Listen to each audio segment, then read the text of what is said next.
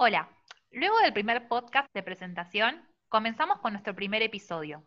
El tema de hoy no solamente nos apasiona, sino que estamos convencidas de que tiene que ser difundido y trabajado en todas sus formas.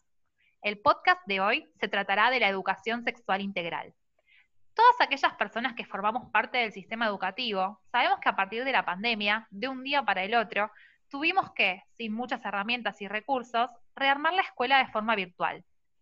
En esta vorágine de la actualidad, en esta nueva forma de transitar y habitar la escuela, en esta carrera por tratar de cubrir y participar de diversos espacios desde la virtualidad, es posible que en algunas ocasiones dejemos de lado o nos olvidemos de la ESI. Es decir, de la importancia del trabajo de la educación sexual integral de forma transversal a los distintos espacios curriculares.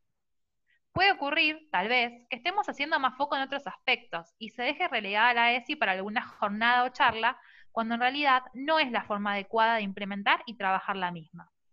Sin embargo, tenemos que hacer un esfuerzo más y detenernos a pensar que la Ley de Educación Sexual Integral 26.150, sancionada en el año 2006 en Argentina, es un derecho que tienen todos los niños y niñas y adolescentes de nuestro país, por lo que dejar de lado su implementación implicaría no garantizar el cumplimiento de este derecho, además de otras consecuencias. Si bien esto se ha intentado comunicar, no está de más contarles o recordarles que la ESI no solamente refiere a los cambios biológicos fisiológicos que atravesamos, sino que abarca diversos aspectos psicológicos, jurídicos, pedagógicos, afectivos y sociales. La ESI abarca una gran amplitud de contenidos que logran visibilizar cuestiones naturalizadas e invisibilizadas como los discursos hegemónicos, violencia machista y estereotipos prefijados. A consecuencia, es fundamental que en nuestro rol de educadores y educadoras podamos utilizar las herramientas y recursos que tenemos disponibles, adaptarlos a la virtualidad e ir creando diferentes espacios para darle lugar al trabajo con la ESI y a los múltiples aspectos que ésta cubre. Continuando con lo mencionado anteriormente, la ESI cubre diferentes áreas, aspectos y temáticas. En el podcast de hoy decidimos centrarnos en los estereotipos de género. Ahora, ¿qué es un estereotipo?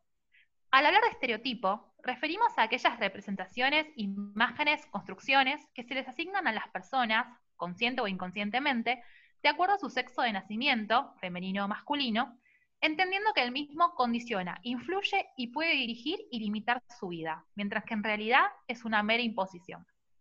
Veamos algunos ejemplos.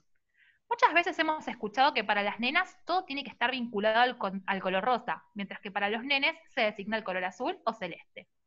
También recordamos frases como los hombres no lloran e ideas que posicionan a la mujer en el lugar de debilidad a diferencia de los hombres, a quienes se los relaciona con la fortaleza y valentía.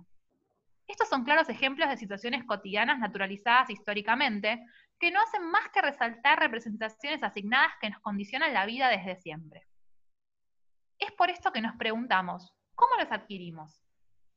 Entendemos que la asignación de género es estrictamente cultural y se produce a través de los procesos de sociabilización dentro de la propia familia, en la escuela y en la relación con nuestros pares.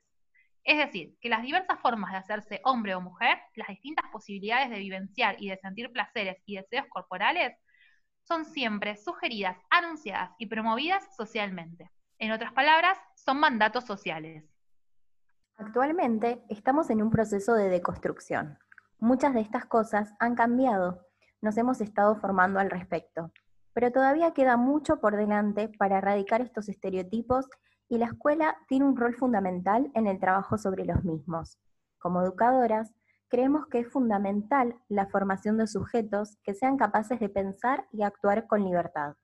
El acceso a la educación, el ejercicio del pensamiento crítico y los derechos humanos son factores fundamentales para que los mensajes contrahegemónicos puedan surgir y consolidarse.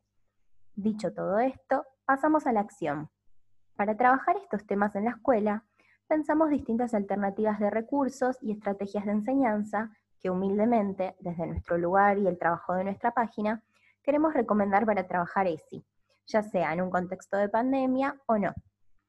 Comencemos por el nivel inicial. Una alternativa podría ser la lectura de cuentos con perspectiva de género. Para esta actividad sugerimos El vestido de mamá, La mitad de Juan y una caperucita llamada Libertad, este último de Chirimbote. La idea es que él o la docente pueda leerlos vía plataforma online, enviárselos a las familias por mail, audio o WhatsApp. También se pueden proponer jornadas de disfraces o el trabajo con los colores celeste, rosa, por ejemplo. Sería interesante realizar el análisis de canciones clásicas como Arroz con leche y otras nuevas como Juntes hay que jugar de canticuentos. Yendo hacia el nivel primario, pensamos en la lectura de cuentos, clásicos o novedosos, proponiendo cambiar su final, pensando nuevos personajes, etc. También sugerimos el análisis de cortos como Vestido Nuevo y películas como Mulan, donde se puede enviar algún fragmento, escena o ver con los chicos vía plataforma o con sus familias. También podemos repensar nuestra historia nacional, haciendo foco en nuestros héroes patrios, qué pasa con nuestras heroínas, qué rol tuvieron las mujeres en la historia. En este punto recomendamos el gran trabajo que hace Chirimbote con sus libros y propuestas. Desde la matemática también podemos analizar muchos problemas. Por ejemplo, en situaciones problemáticas que se le asignan a los estudiantes, hay muchos estereotipos de género, como la madre que va a hacer las compras, los niños que van a comprar pelotas de fútbol, entre otras.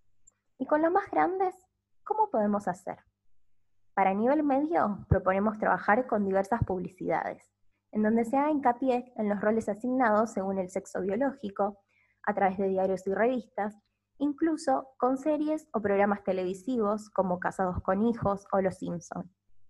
Para captar más la atención de nuestros y nuestras estudiantes, también podrían analizarse algunos anuncios que aparecen en redes sociales como Instagram. Se pueden hacer juegos de roles en vivo por medio de plataformas o también los pueden grabar y enviar. Además, se podría realizar el análisis de frases populares como los hombres no lloran, séntate bien que sos una nena, si te gusta el fútbol, sos un marimacho, en el caso de las mujeres, o si no te gusta el fútbol, sos maricón, en el caso de los varones. Por último, analizar chistes y canciones también serían actividades muy interesantes para trabajar estos temas. Esto fue todo por hoy.